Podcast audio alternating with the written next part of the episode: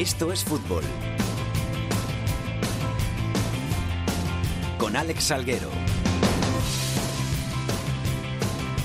Hola, ¿qué tal? Muy buenas tardes a todos y bienvenidos una semana más a Esto es Fútbol, el rinconcito en cope.es para todo el fútbol de segunda, el fútbol de segunda B, el fútbol de tercera y el mejor fútbol femenino. Una semana más estamos por aquí acortando plazos para ese tramo final de la temporada. Están a puntito de empezar los playoffs, nos quedan los dos últimos meses de competición y vamos a traer muchas noticias, vamos a contar muchas cosas y vamos a hablar con gente muy importante que seguro que tiene mucho que contar aquí en Esto Fútbol. Todo ello, pues con los de siempre. Jorge Fernández, ¿qué tal? ¿Cómo estás? ¿Qué tal? Muy buenas. ¿Todo bien? Todo muy bien. Beatriz Carvajosa, ¿todo bien? Sí, todo muy bien. ¿Seguro? Sí, sí. A los mandos, el gran Antonio Bravo y Olindo, vamos con los titulares.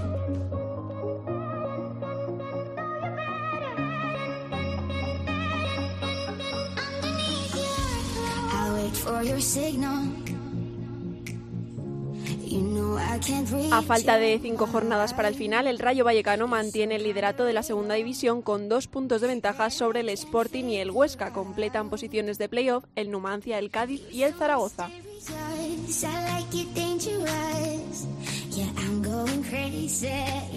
Por abajo ya han descendido, matemáticamente a Segunda B el Sevilla Atlético y el Lorca. Ante penúltimo es el Barcelona B con 37 puntos. Junto al filial azulgrana se encuentra en posiciones de descenso el Córdoba con 39 puntos. La salvación la marca la Almería con 42.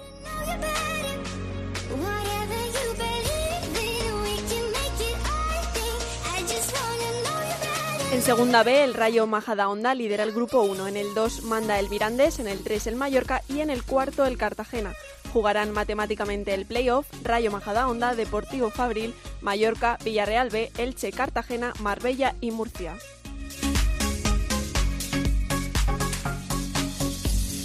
En la Liga Iberdrola, con dos jornadas por disputarse un punto, sigue separando al Atlético y al Barcelona en la tabla. Esta semana las rojiblancas reciben al Levante y las azulgranas al Rayo Vallecano. Por abajo, el Santa Teresa consumó su descenso a Segunda División. Le acompañará esta semana el Zaragoza si no gana en Valencia o si el Español puntúa ante el Madrid.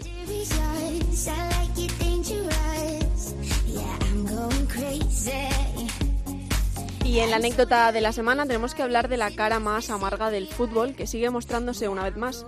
Esta vez en Boiro y en Salamanca. Víctor Santos, entrenador del club coruñés del Boiro, denunció un intento de soborno para el encuentro ante el Arenteiro y en Salamanca los jugadores de la Arandina sufrieron graves insultos tras la victoria en el Elmántico ante el Salmantino. Pablo Acebo, Salamanca, muy buenas, ¿qué tal? Hola Alex, ¿qué tal? ese encuentro entre la Arandina y el Salmantino que acabó con esos gritos. ¿Qué es lo que pasó? Bueno, pues eh, acababa el partido, minuto 88 de partido, y el Salmantino iba perdiendo 0-1 y la Arandina marca el 0-2. Este partido era importantísimo para los dos porque el que ganara se prácticamente se aseguraba el playoff. Al Salmantino le valía incluso empatar y acabó palmando. Ya digo, minuto 88, le meten el 0-2 y varios aficionados del Salmantino en la zona del Fondo Sur, eh, ni mucho menos eh, han sido una mayoría y no representan sin duda la afición de Salamanca, pero empezaron a gritar jugadores violadores, jugadores violadores, en clara alusión al caso Arandina que todos conocemos y bueno, pues fue muy feo y muy muy muy muy desagradable. Ya te digo, se escuchó perfectamente en el Elmántico, había más de 4.000 personas y lo pudieron cantar, y yo no sé, Alex, 50, 60, 70, para que se escuchara de sobra, como digo, y ya te digo, muy feo, muy desagradable todo. Vamos a escuchar esos gritos que, que los tenemos.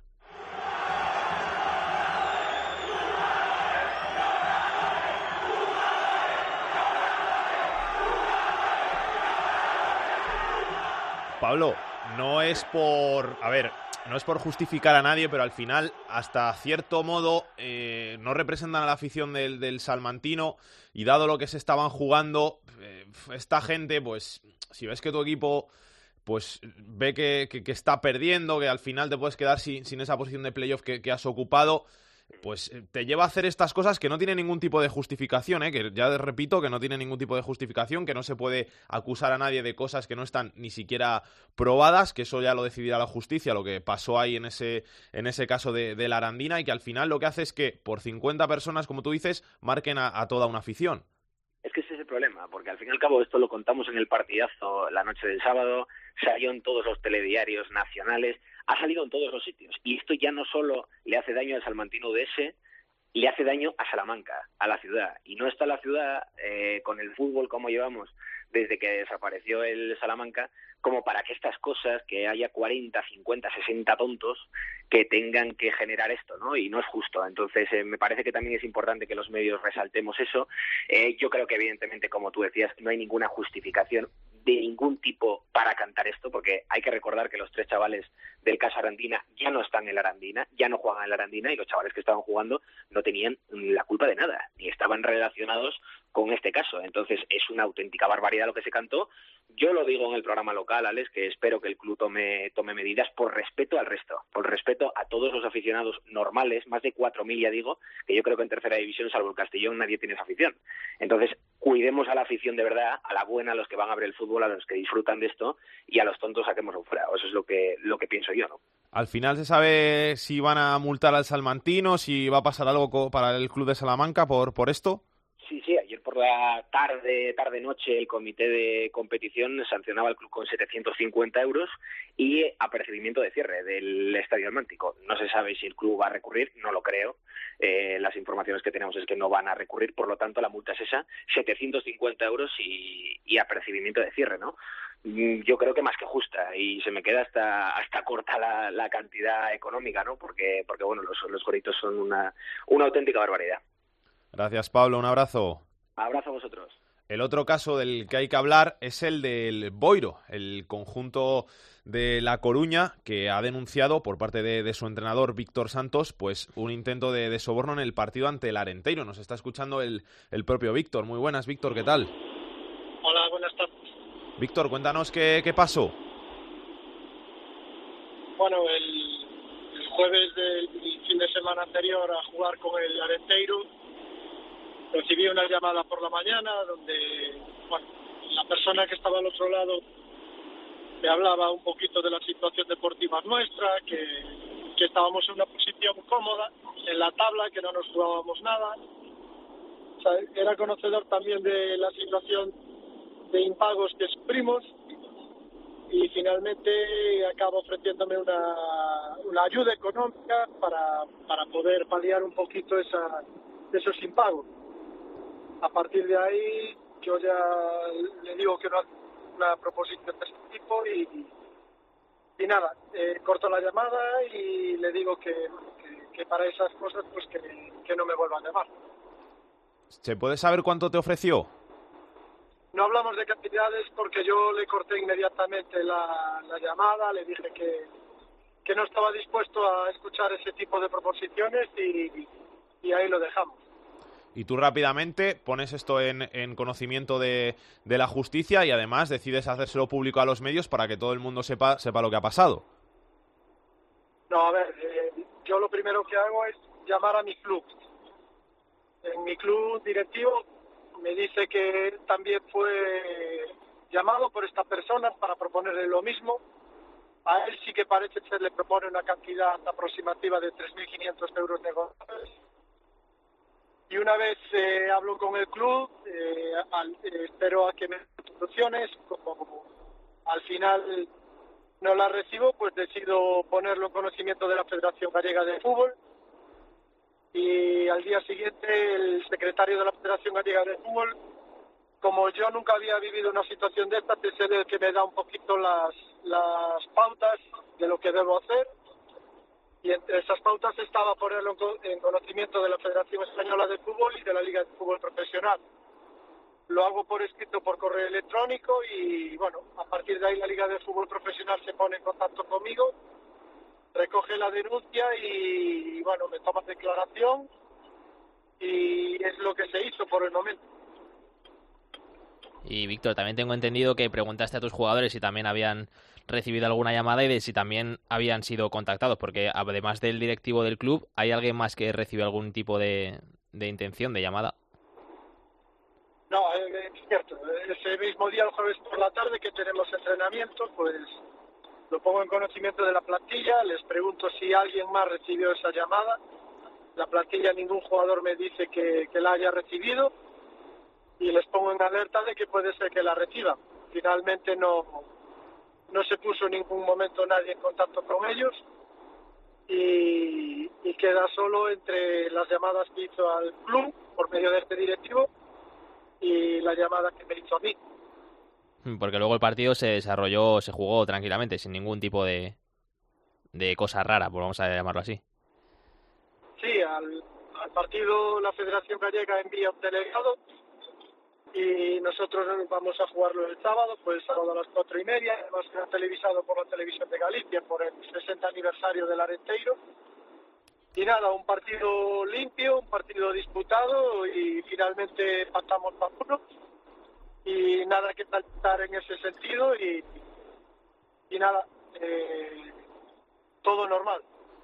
Víctor, que muchas gracias por pasarte por estos fútbol. Desde aquí te, te decimos que hiciste muy bien, que estas cosas hay que hacer lo que hiciste tú, denunciarlas para intentar luchar contra los que intentan sacar partido a rédito económico de- del fútbol y que, que hay que jugar y ya está.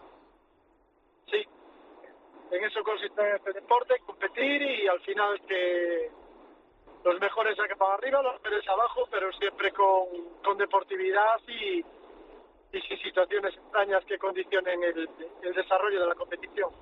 Gracias, Víctor. Un abrazo. Muchas gracias, un abrazo. Te pareciste esa noche con una rosa en el pelo. Esto es fútbol con Alex Salguero. Me enamoré de primero. Tú te quedaste callada y yo te dije te quiero.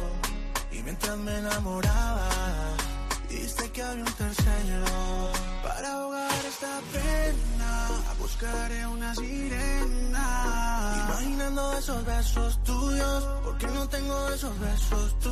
Cinco jornadas nos quedan de esta segunda división, de esta categoría de plata del fútbol español. Todavía no sabemos qué equipos ascenderán a primera división. Sí sabemos dos de los equipos que descenderán a segunda división B la próxima temporada. Son el Sevilla Atlético y el Lorca.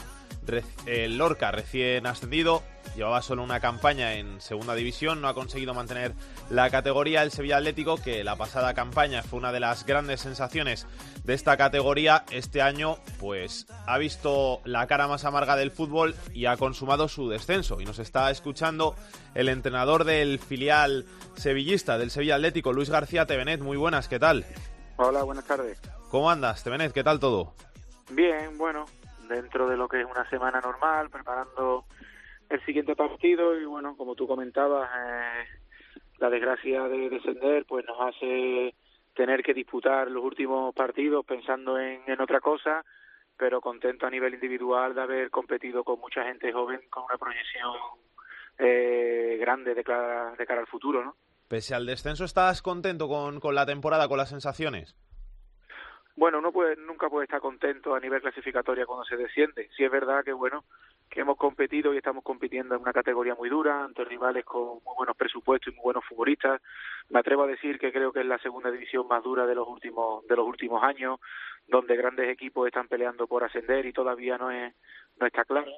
Pero pero sí es verdad que, que bueno que, que a nivel individual y a nivel técnico, ¿no? Dentro de lo que es nuestro organigrama de, entrenamiento, estamos muy orgullosos de lo que estamos haciendo con los chavales a la hora de ver su crecimiento personal.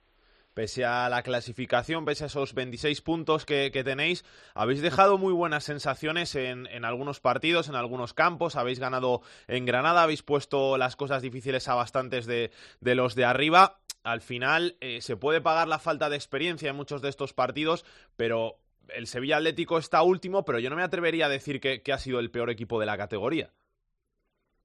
Bueno, nosotros el otro día cuando ganábamos al Alcorcón hablábamos después del resultado, porque muchas veces el analizar el partido desde el resultado no es no es todo lo, lo positivo que uno cree, ¿no? Y hablábamos hemos ganado al Alcorcón, que, que bueno, que son partidos muy disputados y que y que el otro día caía de nuestro lado, ¿no? Eh, hemos tenido muchos partidos donde desgraciadamente esos resultados se nos han ido. Eh, partidos donde hemos podido empatar hemos perdido y partidos donde hemos podido ganar al final hemos empatado. Y todo eso, pues bueno, siempre lleva un peaje y ese peaje pues lo estamos pagando desde la juventud, un equipo que bueno, que como todos sabéis perdió futbolistas muy importantes este año a principio de temporada y que la filosofía del club nos ha llevado a ser un equipo joven, a un equipo que tira de cantera.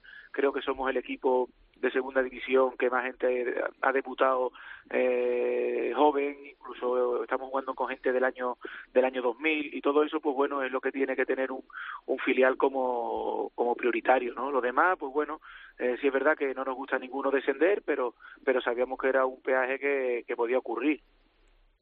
Sí, yo quería preguntarle porque eh, si no se podía haber corregido un poco antes el rumbo del equipo, porque por ejemplo en el mercado de invierno hubo equipos que estaban peleando por el descenso, que se reforzaron, como es el caso del Córdoba, por ejemplo, y el Sevilla Atlético no se reforzó, creo que, creo que no hicieron ningún fichaje, o sea que quería preguntarle si no se podía haber corregido un poco antes el rumbo o el club no puso tampoco los medios para que se consiguiese esa permanencia.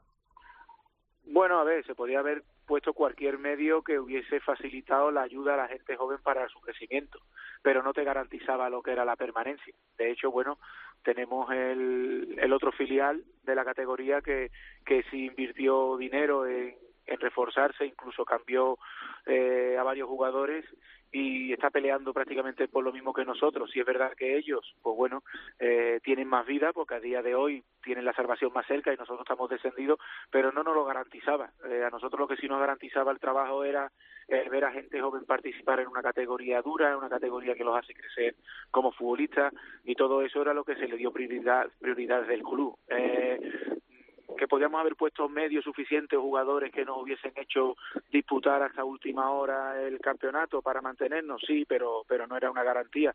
Sin embargo, sí es una garantía ver a nuestros futbolistas crecer en una categoría que desgraciadamente hemos perdido, pero que ellos para para su rendimiento personal y crecimiento nos viene a todos de maravilla, ¿no?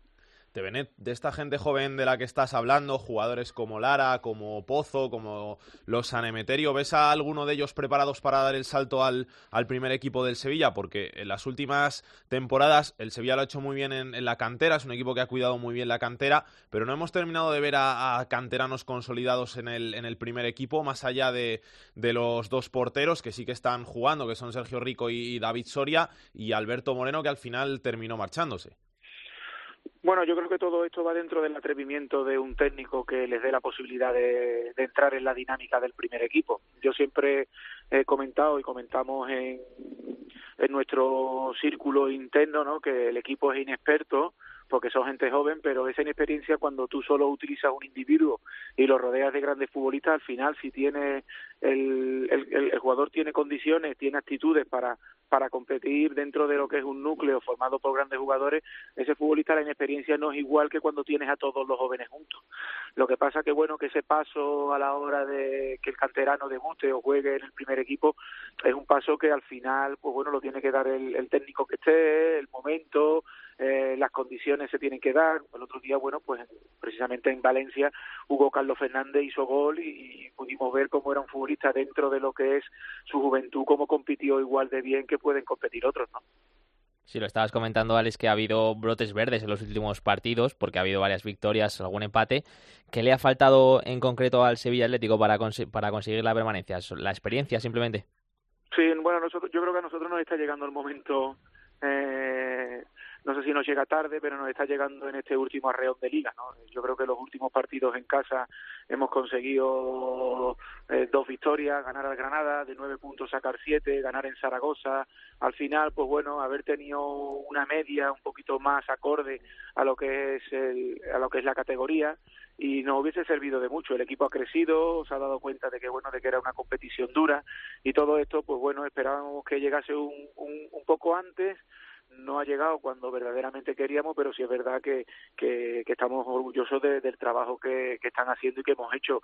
Eh, nos llega eso, nos llega, yo creo que nos llega tarde, nos llega el haber encontrado nuestro mejor momento, nuestra mejor versión, cuando la categoría prácticamente ya nos despedía. Sin embargo, bueno, te tienes que quedar con que hay un núcleo de jugadores de cara al futuro, indistintamente de la categoría en la que esté, que son gente joven que va a dar mucho que hablar, ¿no? Y pese al descenso, queremos, Tevenet, que te mojes. ¿Qué nota le pones a la temporada entonces del Sevilla Atlético? Bueno, a ver, clasificatoriamente está claro que no hemos aprobado, no hemos aprobado. Eh, pero después nos quedamos con el trabajo, con el trabajo de cantera eh, estamos orgullosos de lo que hemos hecho. Tenemos continuos futbolistas en las selecciones, continuos futbolistas que visten la camiseta de, de, las categorías inferiores con Luis de la Fuente, con Celade, eh, jugadores que son internacionales con Camerún, con Georgia, eh, con Francia. Al final, bueno, pues todo eso te hace y te indica de que, de que el, el futbolista a modo individual es un buen jugador sin embargo la inexperiencia por momento nos ha pasado nos ha pasado factura como te he dicho al principio de la entrevista de una categoría donde se cuecen mucho las habas no y para el futuro, ¿qué depara el futuro a Luis García Tevenet? Porque no vas a seguir en el Sevilla Atlético, ¿no? No sabemos, no sabemos. La verdad que bueno que ahora mismo de cara al futuro es una incertidumbre. Todos sabéis que el primer equipo es el que manda y ahora mismo el club está intentando enderezar el rumbo después de, de la salida de Oscar Arias y expectativas. Lo que sí está claro que hemos hecho y hemos comenzado un trabajo eh, esta temporada donde, donde bueno, hay unos cimientos puestos que de cara al futuro eh, el que esté, el que llegue o el que pueda estar se, van se va a beneficiar de, un buen grupo de gente joven que, que ha tenido un aprendizaje este año como si fuese si hubiese hecho un curso intensivo, ¿no? De Benet, gracias por pasarte por estos fútbol. Que vaya muy bien para lo que queda de temporada, para esos últimos cinco partidos y mucha suerte también para el año que viene. Muchas gracias a vosotros. Buenas tardes. El otro equipo que ya está descendido a la segunda división B es el Lorca, el conjunto murciano, cuyo proyecto tan solo ha durado un año en la categoría de plata del fútbol español. Vicente Luis Canovas, ¿qué tal? Muy buenas, ¿cómo estás? Hola, muy buenas. Pues eh, asimilando en Lorca ese descenso, bueno, asimilando, yo creo que el, el descenso ya lo tenía asimilado hace muchas semanas, solo era cuestión de tiempo y ya empezaron el último partido sabiendo que era el equipo de segunda división eh, B. La verdad es que ha sido una temporada nefasta, el equipo está jugando ahora bien, de hecho ganó el pasado domingo, ahora intentarán hacer lo mismo en Oviedo y pensaría en el futuro. Lo que ocurre es que el futuro ahora mismo tiene muchas incógnitas para el conjunto de la Ciudad del Sol. Sí, ¿no? Porque con ese cambio de propiedad que, que se adivina, no se sabe bien qué va a pasar con, con los dueños, ahora hay que empezar con un proyecto nuevo y, a ver cuáles son las aspiraciones, porque además vas a acabar en el grupo cuarto, que siempre suele ser uno de los más duros, con, rivales de más entidad, y nada te dice que, vayas a volver rápido a, la segunda división.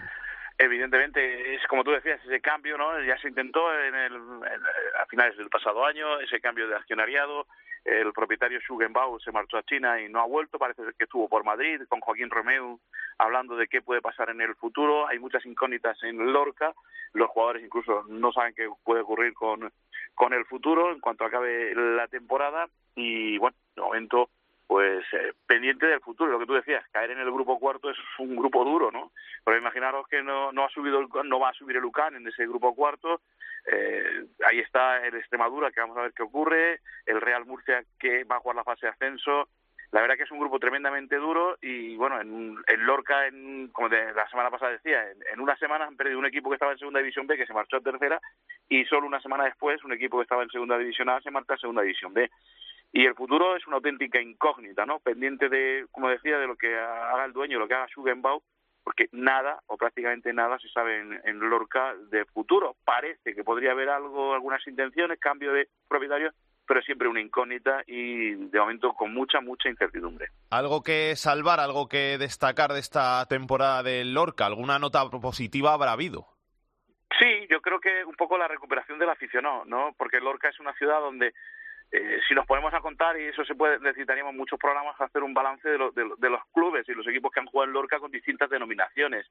El Lorca Deportivo en su en momento, luego surgió otro Lorca, el Lorca Club de Fútbol, ahora el Lorca Fútbol Club, que viene de ser la olla Lorca.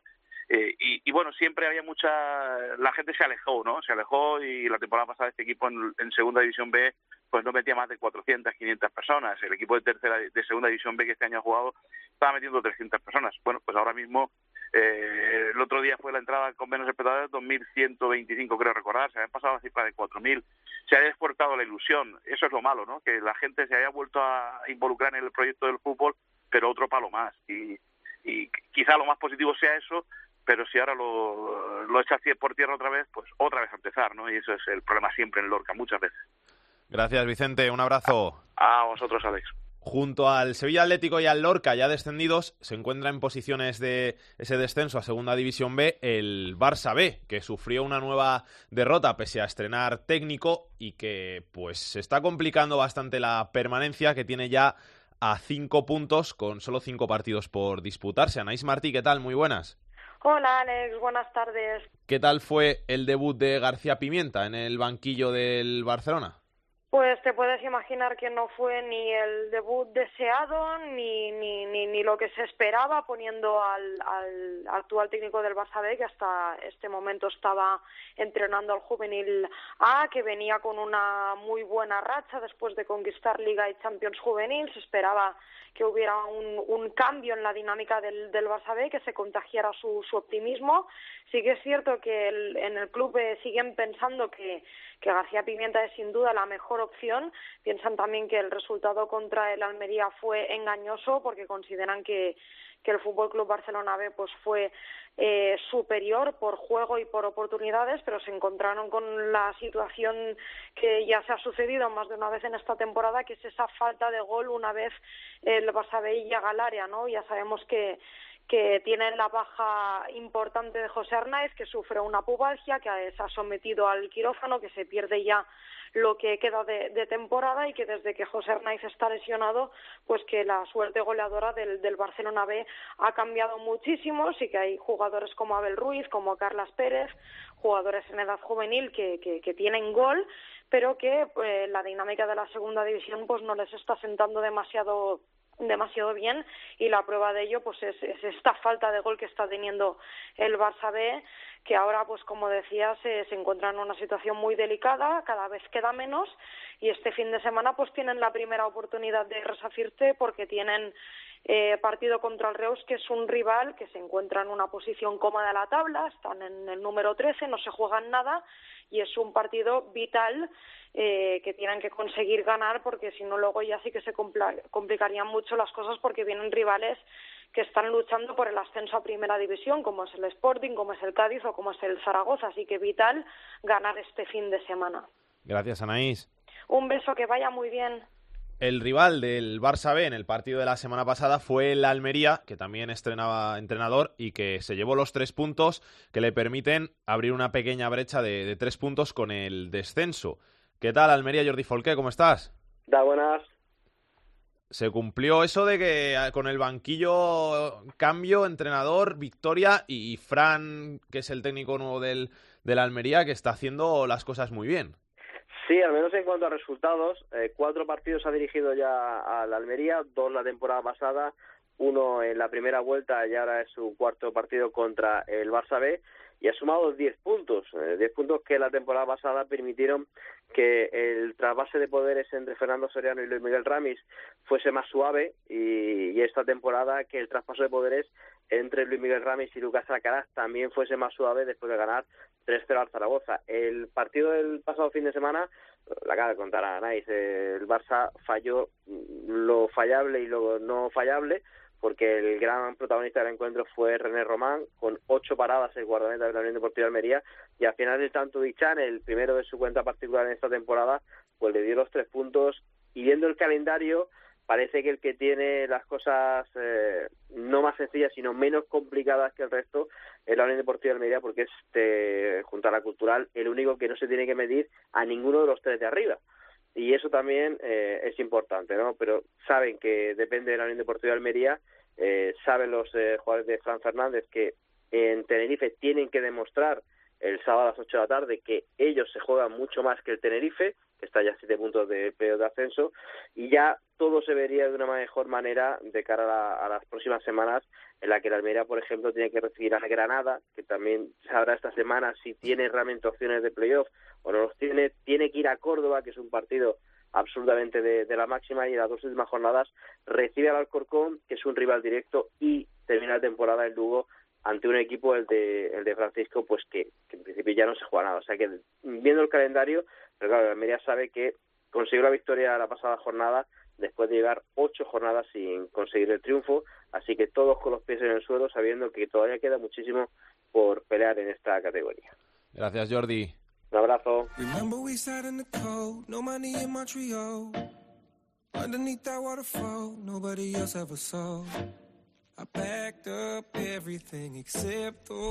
Carlos Ganga, ¿qué tal? ¿Cómo estás?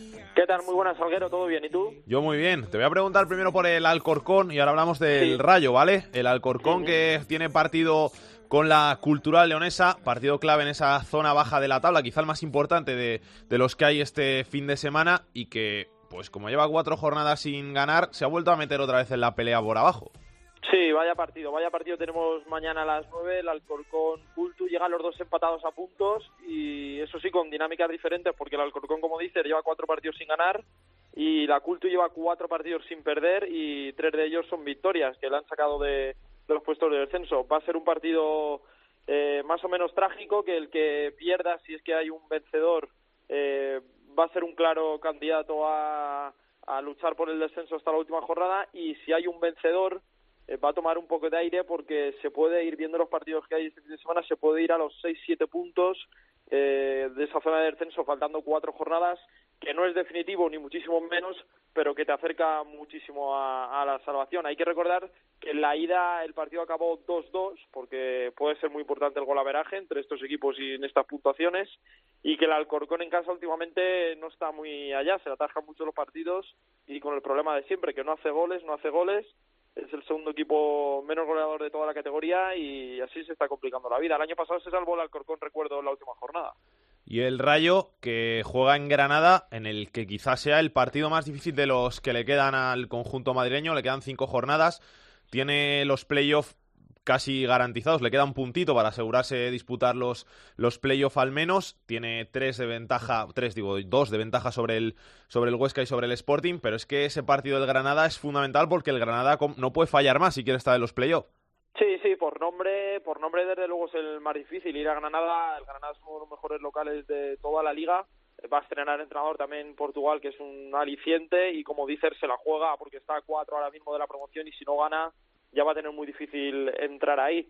Eh, pero luego el Rayo tiene partidos contra Alcorcón, contra Nastic y contra Córdoba, que en principio los tres van a estar jugando todo absolutamente y quién sabe si esos partidos pueden ser más difíciles que el del Granada que viene en una dinámica muy mala. El Rayo está en un punto en el que gana por muchas cosas que hace bien, como lo lleva haciendo toda la temporada, pero también por inercia y por la pegada que tiene, porque por ejemplo el domingo pasado contra el Tenerife en Vallecas, eh, el Tenerife no fue inferior al Rayo.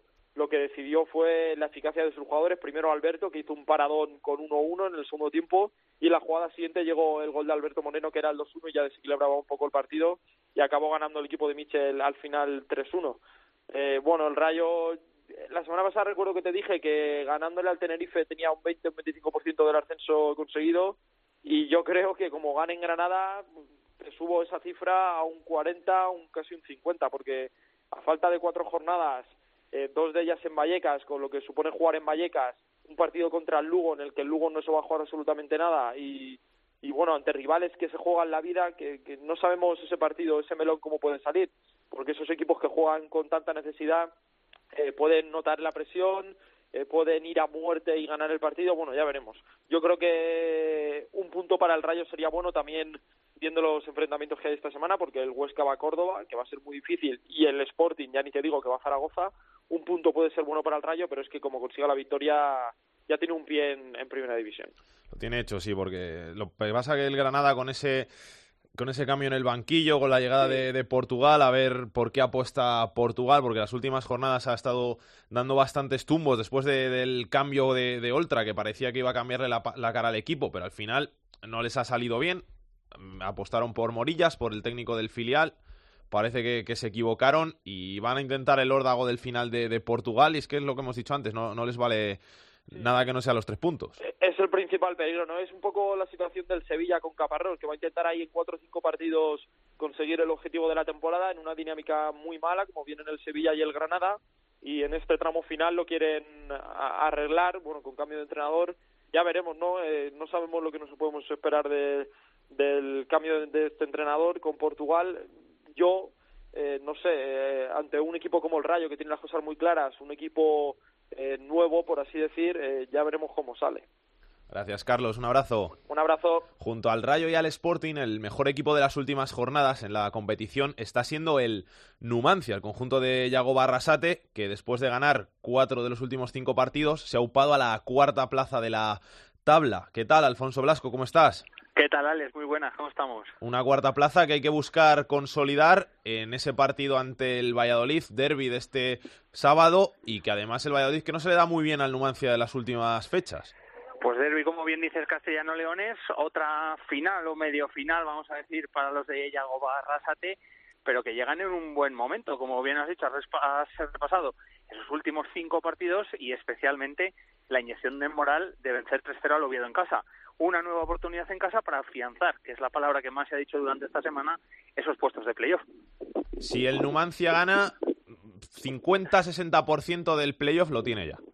Sí, yo también creo que sí. 50-60, fíjate, incluso había quien era más pretencioso aquí en serie que decía, y es que la verdad es que el calendario eh, invita a pensarlo, ¿eh?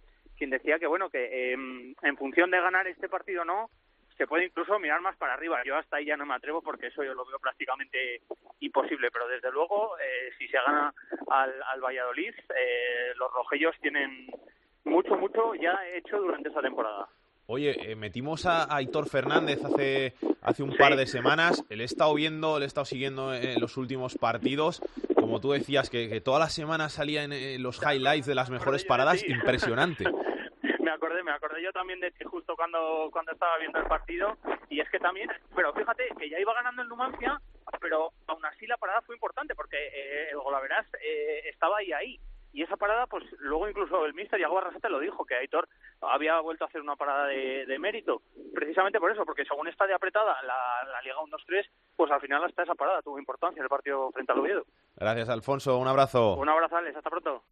Que pase Pedro Martín. El enfadato de Pedro Martín. Hola, Pedro, ¿qué tal? ¿Cómo estás? ¿Qué tal? ¿Todo bien? Pues todo bien, sí, razonablemente bien, sí, está bien la cosa. ¿Qué Estamos tenemos? aquí, estamos aquí viendo, por ejemplo, que ya han descendido este año a Segunda División B matemáticamente dos equipos de Segunda. El Sevilla Atlético y el Lorca ya eh, eh, concretaron la semana pasada el esperado descenso después de una temporada bastante irregular o mala. Y es la primera vez que dos equipos de Segunda, desde que hay un, solamente, un solo grupo en Segunda, que es desde 1968, dos equipos ya están descendidos a falta de cinco jornadas. Y como pasa eso, pues, ¿qué vamos a hacer? Pues fijarnos en los, los de Segunda División B, los que pueden ascender, que ya hay eh, bastantes equipos que tienen asegurada su presencia en, en, en, las eliminatorias de ascenso, pero ninguno todavía es campeón. Por ejemplo, el grupo 1 pues ya tienen asegurado su puesto el, el Rayo Majadonda y el Fabril, pero el Rayo Majadonda es primero, está el Fabril a un, a un puntito, todavía no es campeón. En el grupo segundo tiene asegurado su puesto en la fase de ascenso el Mirandés, pero ese grupo está todavía muy complicado porque pueden ser campeones incluso varios equipos.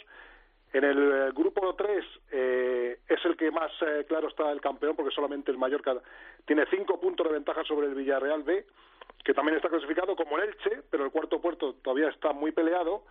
Y en el grupo 4 pues están el Cartagena, el Marbella y el Murcia ya metidos y el cuarto puesto muy peleado. Así es que la segunda división B también está muy interesante, todavía no se conoce ningún campeón, que es muy raro cuando solamente faltan dos jornadas para acabar y a ver lo que nos deparan estas dos jornadas porque la segunda B, como no, también está muy interesante. Gracias, Pedro. Un abrazo. Hasta luego.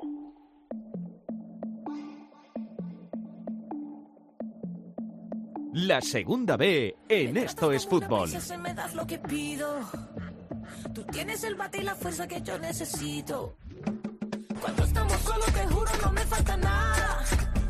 Te pongo un 13 de 10 cuando estamos en la cama. Nunca había sentido. Rubén Bartolomé, capitán de la segunda B, ¿qué tal? ¿Cómo estás? Hola, ¿qué tal? Buenas tardes. Dos jornaditas, 15 días de competición y nos vamos a los playoffs. Todo por decidir en bastantes grupos, así que vamos a empezar por el grupo 1, donde tenemos ese bonito duelo por arriba, Rayo Majadahonda Fabril. El fue la verdad que está ya un poquito más, más separado de ellos. Y, y, luego por abajo, pues aún hay que decidir un par de plazas de descenso. Sí, bueno, por arriba prácticamente la, la lucha entre, el, como habías dicho, entre el Majadahonda y el, Fabril, por ver quién es al final el, el campeón de grupo.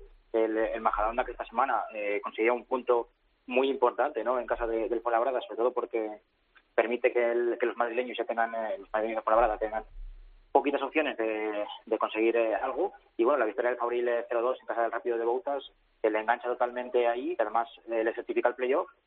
Y veremos a ver entre los dos pues quién consigue llevarse el gato al agua, ¿no? Y después, bueno, pues, pues la hora de Celta B posiblemente en el playoff y veremos a ver si, si consigue llegar a alguien más, pero Rápido de Bouzas y Naval Carnero lo tienen eh, complicadito, ¿no? Y luego, bueno, pues por abajo, como dices, eh, sí, la verdad que muchos equipos implicados, sobre todo desde, el Pontevedra, que es decimocuarto con 41, eh, todo es por, por decidir y aunque lo tiene muy difícil el Toledo, que es eh, penúltimo con, con 37 puntos, pues al final hay 5 o 6 equipos todavía para decidir todos los puestos. Muy, muy difícil el Toledo, algo mejor el Ferrol y la Segoviana. Y ojo al Coruso, que poquito a poco se está metiendo en problemas, le ha entrado gente y, y que está en el puesto de, de promoción de descenso. Eh, veremos a ver si es capaz de salir de ahí. Grupo 2, hay una plaza que se va a decidir en ese partido entre el Real Sociedad B y el Racing de playoff. Ojo que el Racing se puede quedar hasta sin, sin disputar la, la eliminatoria de ascenso. Sí, porque la verdad que eh, se ha ido perdiendo posiciones, ha ido perdiendo eh, pujanza con, con los primeros, aunque eh, cuando parecía sobre todo que, que el Mirandés, eh, cuando se hinchaba, podía ser el Racing el que, el que tomara el mando. Y, y bueno, al final eh, está con muchos problemas esta semana porque si, si no gana eh, puede verse puede verse en la última jornada eh, fuera de, estos, de estas posiciones. Por arriba, además, eh, hay que hablar de que hay cambio de líder, ¿no? de que el Mirandés es el eh, nuevo líder eh, que consiguió sumar los tres puntos frente al, al Real Unión. Un Real Unión que se vuelve a meter en unos ligeros problemas, ¿no? porque tampoco parece que puedan pueda al final caer, pero bueno, cuidado que todavía no lo tiene no lo tiene hecho y bueno y el Sporting B que caía contra la Sociedad, la Sociedad B cuidado con la Real que incluso puede ser segunda porque solo está tres puntos de, del filial eh, del Sporting y pero bueno sí que parece que al final eh, con, con, con, con poquito que consigan eh, los gironeses se van a amarrar la primera o la segunda plaza y entre la Real Sociedad B y el Racing pues se van a jugar eh, muchas opciones con el con el Bilbao Atlético ahí pendiente intentando arañar alguna posición y meterse final en el playoff, o sea que creo que de los de los de arriba es el que menos semanas ha estado en, en puestos de playoff, ¿no? Y, y al final, bueno, pues ya puede acabar la temporada eh, por ahí arriba. Abajo decíamos que, que ya había dos descendidos la semana pasada y bueno, se sumó el, el Lealtad cayendo duramente derrotado, eh, 8-0 frente al ese Bilbao Athletic que, mostró toda su pegada para, para intentar asustar a los rivales y meterse en puestos de, de playoff. Y ahora pues queda por decidir no si, si es el Peñasport finalmente el que, el que acaba cayendo que, que sumó los tres puntos y, sigue ahí apretando o es el Izarra el Vitoria que al final entre ellos dos sí que llevan muchas semanas pareciendo que se van a jugar la promoción de descenso pero cuidado que viene la Peña con, con mucha fuerza ha sumado muchísimo en las últimas semanas no sé si le dará tiempo a llegar pero bueno eh, va, va a pelear hasta el final Grupo 3, muy bonita la lucha por esa cuarta plaza y ojito con el Ebro que viene como un tiro.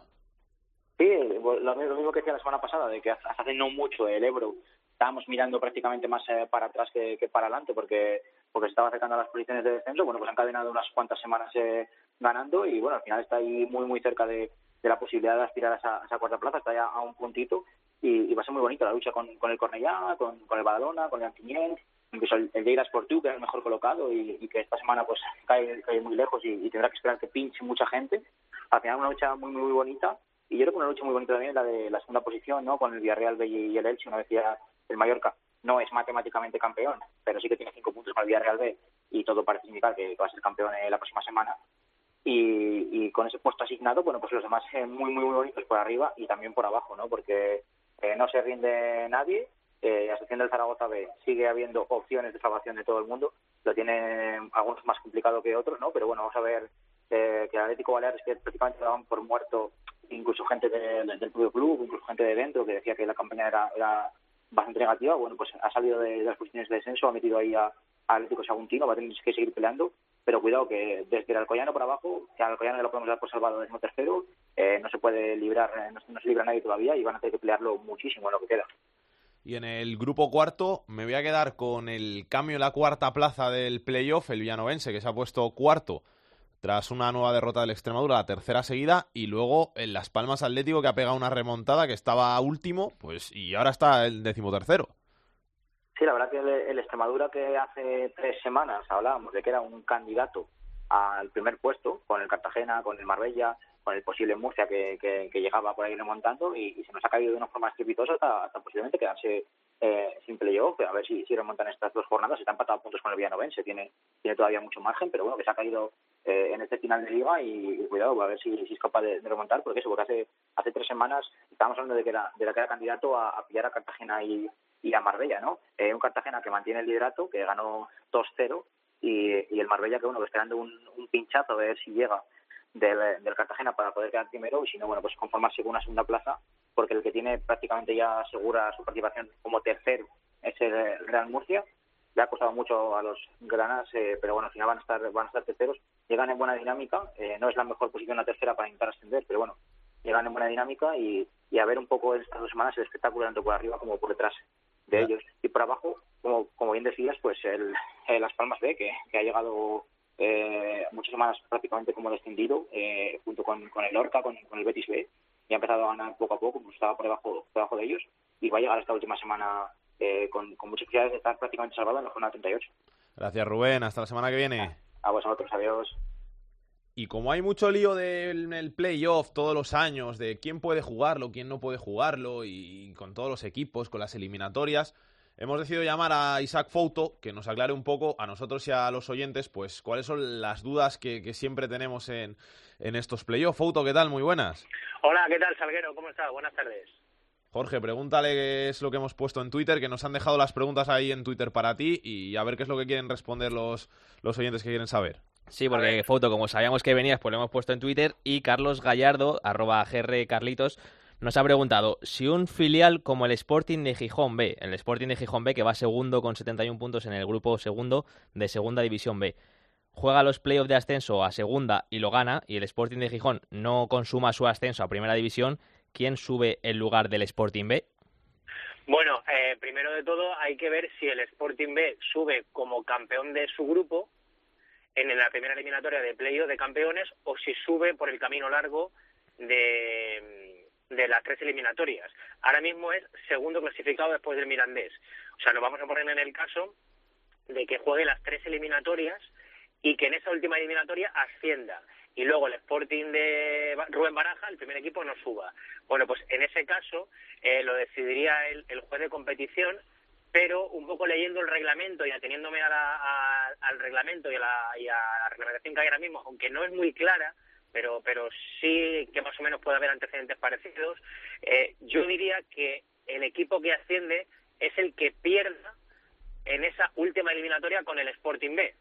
Es decir, juega tres eliminatorias y en la última del ascenso se mide, por ejemplo, al, a un equipo de un equipo, por ejemplo, que vaya tercero, que no vaya a ser campeón. Por ejemplo, el Villarreal B, que está segundo en el, grupo tercero. Bueno, pues si la última eliminatoria es Villarreal B, Sporting B, el Sporting gana, asciende y su primer equipo no sube, pues en ese caso yo creo que la plaza en segunda se la darían al Villarreal B. Ahora te hago yo otra pregunta. Sí, sí, te has explicado. Es lo mismo que quiero saber yo. Imagínate, Fouto, que el Deportivo Fabril queda campeón del grupo 1. El Sporting B queda campeón del grupo 2. El Deportivo ya está en segunda, el Sporting sube a primera división. En este caso, Mallorca y Cartagena, si son los campeones de, de los grupos tercero y cuarto, ¿tendrían que jugar los playoffs por el ascenso o ya subirían directamente a los, al no poder subir sus, sus rivales en este camino de los primeros clasificados? Bueno, que quede claro, Alex, que los playoffs se juegan todos. Todos. Aunque el equipo haya subido, haya bajado, todos. Primero, el Deportivo B va a jugar playoff. Va a jugar playoff porque aunque el Deportivo de La Coruña esté descendido matemáticamente, eh, la clasificación mm, de Primera División no es definitiva hasta una semana más tarde que acabe la Segunda B. Eh, digo que no es definitiva porque en este caso la reglamentación entiende que podría haber eh, alguna pérdida de puntos y que por tanto esa clasificación no sería 100% definitiva hasta que no acabe la liga. Es decir, que tendría que haber acabado la liga en primera en la misma jornada que en segunda B. Entonces, el Deportivo debe jugarla. Eh, el caso extremo que estás hablando, o sea, que, que tú te refieres a que suba en la eliminatoria de campeones el Deportivo o el Sporting, ¿no? A uno de los dos filiales. Pregunto. No, me refiero a que como son cuatro primeros clasificados y de esos se suben dos seguros y el Sporting queda primero, el Deport queda primero, ya se sabe quiénes son los dos que, que van a jugar, que van a subir. Claro, tú te refieres a que el Mallorca quede emparejado, por ejemplo, con el Sporting y el Cartagena quede emparejado con el Deport, ¿no? O, que queden emparejados entre ellos dos. Si quedan emparejados entre ellos dos, por ejemplo, que haya una eliminatoria de, de playoff de, primeros clasificados, Sporting Deport y la otra Mallorca Cartagena. En ese caso, eh, ¿subirían directamente Mallorca y Cartagena a pesar de jugar entre ellos o el que quede eliminado de ellos tendría que seguir jugando? Mallorca y Cartagena tienen que jugar su eliminatoria y de esa eliminatoria asciende a segunda división el que la gane, el que la pierda va al resto de eliminatorias hasta la tercera y luego, claro, e- en el caso, eh, suponiendo en el caso extremo de que se enfrenten el Deportivo y el Sporting entre sí, eh, claro, si asciende el Deport, en este caso, el Sporting iría a jugar el resto de eliminatorias, porque su primer equipo no sabemos si va a subir o no, porque todavía le quedarían jornadas para, para, que, para que suba o no. ¿Me explico? Sí, sí. Entonces, claro, eh, eh, digamos que el caso extremo que se puede dar es que el Depor suba en esa primera eliminatoria y que luego no pueda subir. Entonces, ¿esa plaza para quién sería? Bueno, pues yo creo que el juez de competición le daría la plaza al equipo que más cerca se quede del ascenso. En este caso, no ha- eh, pu- puede interpretarse eh, dársela al que ha competido con él en la eliminatoria de campeones, pero claro, si el que ha competido con él en la eliminatoria de campeones luego en la segunda ronda cae y no llega a la tercera, claro, ahí es donde se va a formar el berenjenal. Porque mm, yo ahí sí que ya tengo dudas eh, a quién se la darían. Si el que ha llegado más cerca del ascenso hasta la última eliminatoria o el que ha perdido la primera eliminatoria con el Depor que, que luego ha quedado a lo mejor eliminado en la segunda ronda, ¿no? Eh, yo creo que ahí siempre se prima más al que ha quedado cerca del ascenso. Así que yo creo que este año, por resumir, Alex, los dos perdedores de las últimas eliminatorias, de las terceras, pueden tener muchas opciones de subir a segunda división. Y la última foto por parte de los oyentes. Axel Hernáez nos pregunta si la Real Sociedad C, que está quinta en el grupo cuarto de tercera división, se clasifica para el playoff de ascenso a segunda B, y la Real B, que está en segunda división, se mantiene, ¿quién jugaría ese playoff, la Real C o el quinto clasificado del grupo cuarto de tercera división? Bueno, en ese caso la Real B va a jugar el playoff, si no me equivoco, porque la Real B en este caso eh, va tercero, si, si no me fallan los Sí, sí, cálculos. va tercero. Bueno, eh, si la Real B juega el playoff y el segundo filial se clasifica también, pues nada, juega los dos el playoff. Juega tanto el, el primer filial como el segundo, juegan el playoff. El, el extremo que está diciendo este oyente es que la Real B finalmente no se clasificará para el playoff, entonces en este caso no podría jugarlo el, el segundo filial y la jugaría el quinto de ese grupo. Gracias, Fouto. Un abrazo. Hasta luego. Tenemos que hablar también en esta segunda división B del cambio de entrenador que ha habido en el Extremadura, porque se hace cargo de las riendas del equipo de Almendralejo un gran amigo de tiempo de juego de estos fútbol y al que queremos saludar. Juan Sabas, ¿qué tal? Muy buenas, ¿cómo estás? Hola, ¿qué tal? Buenas, buenas tardes. ¿Ilusionado con la vuelta al Almendralejo? Eh, sí, claro. Si no, no, no estaría aquí. La verdad es que ha sido un, poco raro, ¿no? Todo. Eh, empecé yo la temporada, eh, eh, me cesaron antes de que empezara la, la liga, eh, vinieron otros entrenadores y al final la voy a acabar yo, ¿no? Quedan dos partidos y, y la verdad es que estamos en una situación difícil, pero a la vez bonita porque, bueno, tenemos que intentar ganar los dos partidos que restan para, para poder intentar jugar el playoff. ¿Qué firmas por, por los dos partidos y, y la próxima temporada o solo por, por los dos encuentros? Sí, no, no, por dos partidos y la próxima temporada. ¿Qué queda del proyecto que tú iniciaste a, a- a principios de, de junio? Porque habrá cambiado mucho en, en estos siete, ocho meses que, que han pasado. Bueno, los, los cambios que se suelen hacer en, en diciembre. Hay bastantes futbolistas que empezaron conmigo en pretemporada y otros nuevos que, que o los conocía o no los conocía. Hay algunos que los conocía de, haber, de haberme enfrentado a ellos y o de oídas o de que les había visto en algún en algún partido, en algún vídeo y otros y otros que no. ¿Por qué decides volver al final?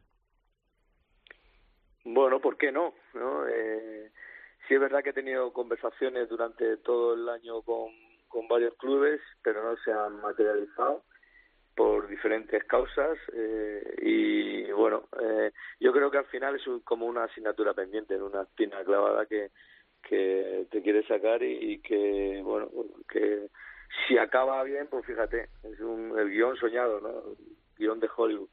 Oye, y vaya partido para volver, jugar en Mérida, el, el eterno rival del Extremadura, jugándose la vida los dos equipos.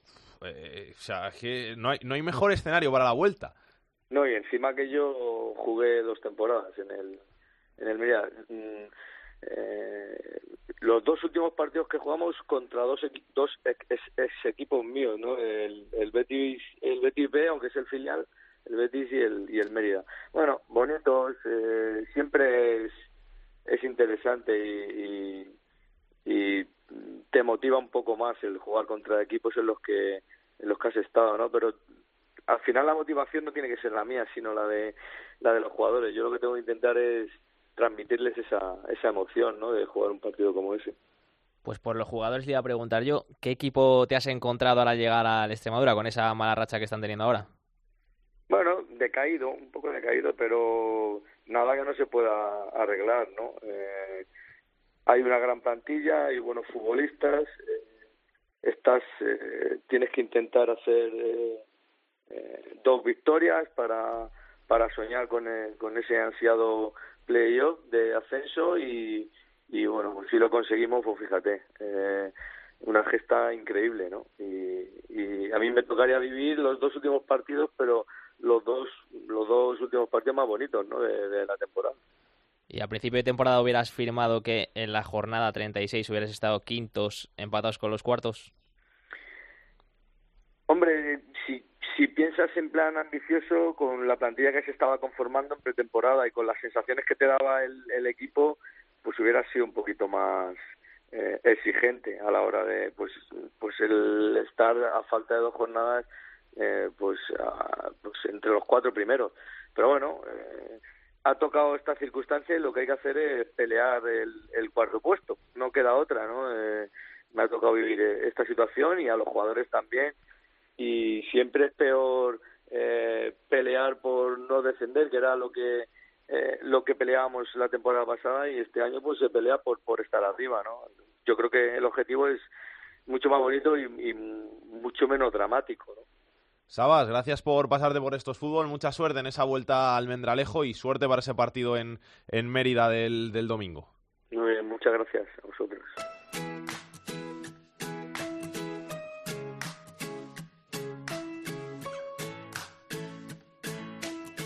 Fútbol femenino en Esto es Fútbol.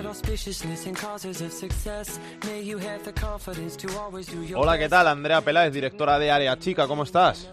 Hola, ¿qué tal, Salguero? Muy buenas. Cuéntanos cositas del fútbol femenino. Bueno, pues te cuento que quedan solo dos jornadas y que a un Atlético de Madrid le saca solo un punto al Fútbol Club Barcelona, que es el segundo clasificado de la Liga Iberdrola y que este fin de semana juegan eh, su partido más importante de la temporada. El Atlético de Madrid juega el sábado a las seis y cuarto en casa, recibe al Levante, que se está jugando los puestos de Copa de la Reina, y el Fútbol Club Barcelona juega a las nueve menos cuarto ante el Rayo Vallecano. Ya conocemos por otra parte en el descenso un equipo nuevo de segunda división, que es el Santa Teresa de Badajoz, y el eh, Zaragoza, que se salvó porque consiguió una victoria la pasada eh, en el pasado partido eh, contra el Athletic Club de Bilbao y por lo tanto aún no está descendido, tiene cinco puntos para salvarse, está en juego seis, es virtualmente equipo de segunda división, pero aún podría salvarse. Así que todo está en juego, sobre todo el título, muy pendientes del título. La última jornada será horario unificado, pero vamos a ver qué es lo que pasa antes en estos partidos. Recuerdo, a las seis y cuarto, Atlético de Madrid juega ante el Levante y a las nueve menos cuarto Rayo Vallecano Fútbol Club Barcelona. Gracias, Andrea. Un besito. A ti. Tercera división. Dime lo que está pasando. Jorge, vamos a contar cositas de la tercera división, aunque ya hemos contado bastantes. Sí, pero es que hay más cosas, porque ya está llegando a su fin la temporada regular. Hasta el momento, el Calahorra, con 126 goles a favor, es el equipo que más tantos ha anotado, ya ha alcanzado los 100 puntos y no ha perdido ni un solo partido en 36 jornadas. Una temporada absolutamente increíble y ahora está a la espera de ver a quién se enfrenta en esos playoffs. El Nájara con 106 y el Logroñés con 104 son los otros dos equipos más goleadores de la categoría. Por el contrario, los equipos más goleados son una semana más el Melistar con 120 goles, el Yagüe con 112 y el Villegas con 104 goles en contra. El Pichichi de la categoría es Rodrigo del Calahorra que lleva 36 goles a falta de dos jornadas, seguido de Conde del Aro Deportivo que lleva 32. Así que a ver si el delantero del Calahorra puede mantener esa ventaja en estos dos partidos que quedan. Y ya se conocen también todos los equipos que van a disputar esos playoffs de ascenso a Segunda División B y como son muchos, esta semana queríamos darle la enhorabuena a los seis equipos que ya se han proclamado matemáticamente campeones de su grupo. Estamos hablando de Oviedo B, Español B, Unionistas, Atlético Malagueño, el Yeclano Deportivo y el Mutilvera. Todos ellos, como digo, ya son campeones de liga y en principio son los rivales a batir en esos playoffs. Y la noticia más destacada de la semana nos lleva hasta Ceuta para contar un grave incidente que ha sucedido con un futbolista del Ceuta, Nabil, que ha sido acusado de homicidio imprudente tras haber atropellado mortalmente a una mujer y dar positivo en el control antidrogas. De momento, el futbolista está en libertad con cargos, pero la Asociación Deportiva Ceuta, equipo que milita en el grupo 10 de tercera división, ya le ha apartado de la disciplina del club hasta que se resuelva el caso. Vamos a ver qué tiene Aitor Puerto en su agenda de la semana. Comenzamos el repaso de la agenda futbolística del fin de semana con la segunda división, jornada 38. Los dos grandes partidos, el primero el sábado a las 6, el sexto Zaragoza recibe al segundo, al Sporting. Y el lunes a las 9, el Granada octavo recibe al líder al Rayo. En la segunda división B, jornada 37, penúltima para los cuatro grupos. En el grupo 1, el sexto, el Navalcarnero, recibe al Celta B cuarto. En el grupo 2, tercero contra cuarto, Real Sociedad B, que recibe a Racing de Santander. En el grupo 3, el líder recibe al sexto, el Mallorca, eh, que jugará ante el Badalona. Y en el grupo cuarto, el Cartagena, líder, eh, visita el campo del decimoquinto, el Linense.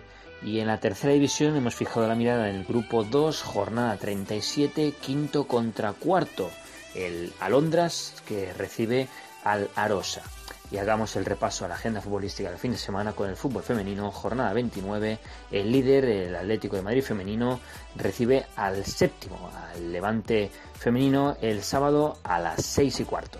Hola compañeros, ¿qué tal? Muy buenas. Eh, bueno, pues la verdad es que esto es eh, complicado, ¿eh? No es que yo sea ningún experto en música ni mucho menos, pero como nos pasa a todos, me gustan tantas cosas y todo tan variado que, que elegir solamente una canción, bueno, venga, que, que, no me enrollo, lo tengo muy claro y que me quedo con Héroes del Silencio, porque yo creo que desde pequeño eh, siempre me, ha encantado, casi he aprendido a escuchar música eh, por ellos, por Héroes del Silencio, y con una canción. Hay muchísimas, pero mira, me quedo con esta, que es eh, La Sirena Varada, que es que me parece un temazo tremendo. Ahí os quedáis con eso.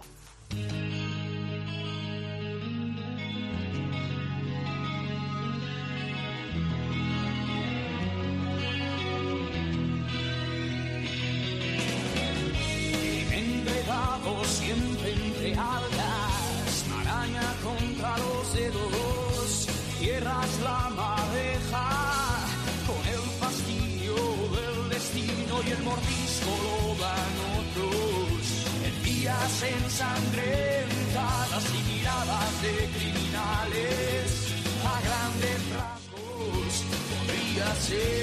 Con Héroes del Silencio, con Enrique Bomburi. Este tema, Sirena Varada, elegido por nuestro queridísimo Carlos Llamas. Nos vamos hasta la semana que viene aquí en Esto es Fútbol. La semana que viene que tendremos que hablar de la última jornada de la Segunda División B, de la última jornada del fútbol femenino y de las cuatro últimas jornadas, el último mes de competición de esta Segunda División que está apasionante y que no sabemos aún quiénes van a subir. Así que tenemos que contar muchísimas cosas. Todas ellas os las contaremos aquí en Estos Fútbol. Hasta entonces, que paséis una buena semana, que disfrutéis. Besos y abrazos para todos. Chao, chao. Para contactar con Esto es Fútbol puedes hacerlo a través de correo. Esto es fútbol arroba cope punto es. En Twitter arroba es fútbol cope. Y en Facebook, Facebook barra Esto es Fútbol.